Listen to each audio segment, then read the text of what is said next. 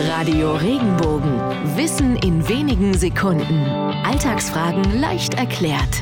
Warum lassen wir andere auch mal den Buckel runterrutschen? Die Herkunft dieser Redensart stammt aus dem frühen Mittelalter. Der rundliche Beschlag in der Mitte auf der Vorderseite eines Schildes wurde Schildbuckel genannt.